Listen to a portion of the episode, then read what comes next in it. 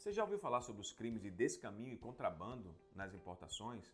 Olá, meu nome é Cícero Costa, especialista em benefícios fiscais, direito tributário e nesse vídeo nós vamos falar sobre os crimes de descaminho e contrabando, o que caracteriza cada um, suas diferenças e o que fazer para evitar possíveis problemas com a Receita Federal e, claro, o que fazer para reduzir os riscos e impactos de uma apreensão infundada. Vamos lá? Logo após a vinheta.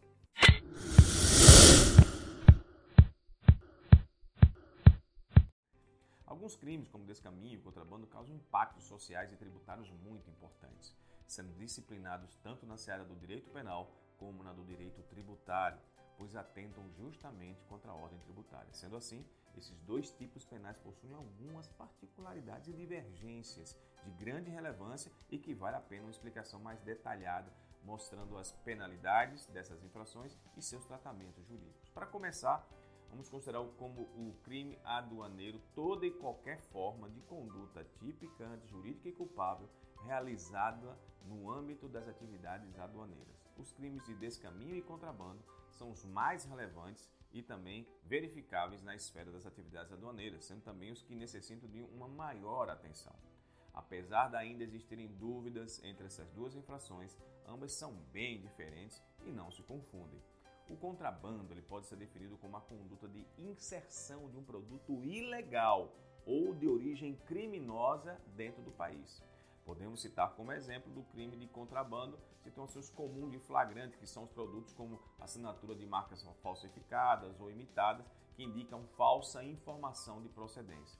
Por outro lado, o crime de descaminho pode ser considerado como uma conduta de sonegação de tributos quando da entrada de um produto no país. Diferente do contrabando, em que a natureza do bem é o critério para definir a conduta como criminosa, no descaminho, a natureza do bem não tem relação com a conduta típica.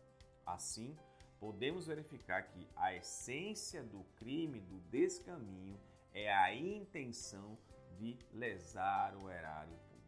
Outro fator que nos ajuda a diferenciar essas infrações é em relação à possibilidade ou não de se admitir sua prática na modalidade tentada, onde o crime de contrabando não admite, já o descaminho sim, ele é admissível. É importante ressaltar que até o ano de 2014 o contrabando e o descaminho faziam parte de um mesmo tipo penal, mas cada um, como dito anteriormente, são caracterizados por tutelar bens jurídicos completamente diferentes.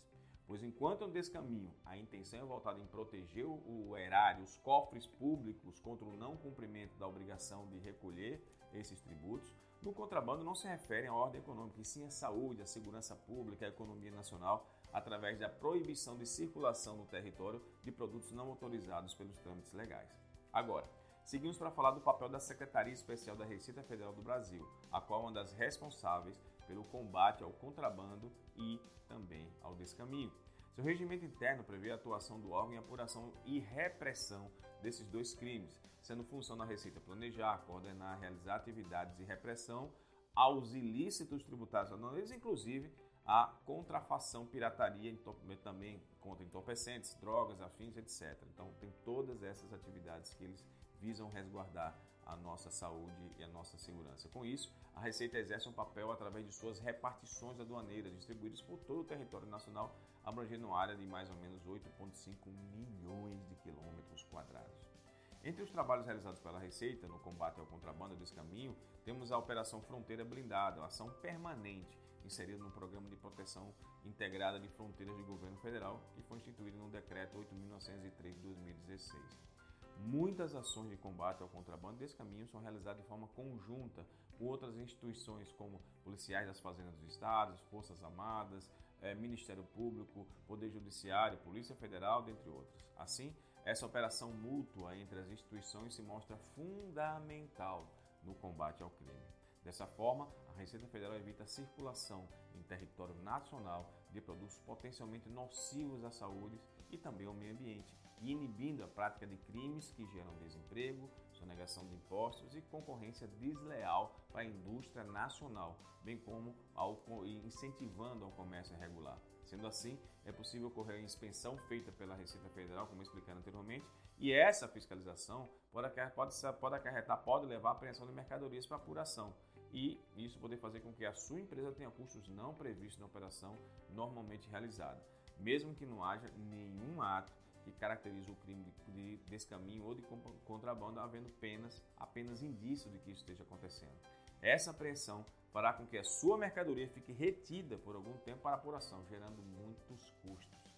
Em alguns casos, a intenção do importador é reduzir o máximo de custo. No entanto, de maneira ilegal, fazendo isso pode gerar problemas muito maiores para si. Por isso, para reduzir esses custos e garantir segurança jurídica de suas operações, é necessário adotar um planejamento logístico e tributário efetivo. Além disso, para reduzir os impactos dessas eventualidades, pode ser interessante adotar benefícios fiscais para reduzir os custos de maneira legal. Assim, sua empresa vai operar totalmente dentro da regularidade e poderá aumentar o seu diferencial competitivo frente aos seus concorrentes.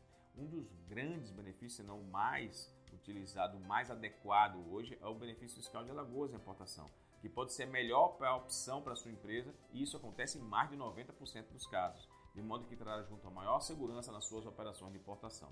Com ele você vai poder reduzir até 90% os custos do ICMS, que representam de 20 até 30% do valor total da operação que vai diretamente para o seu bolso e não para o bolso da fazenda.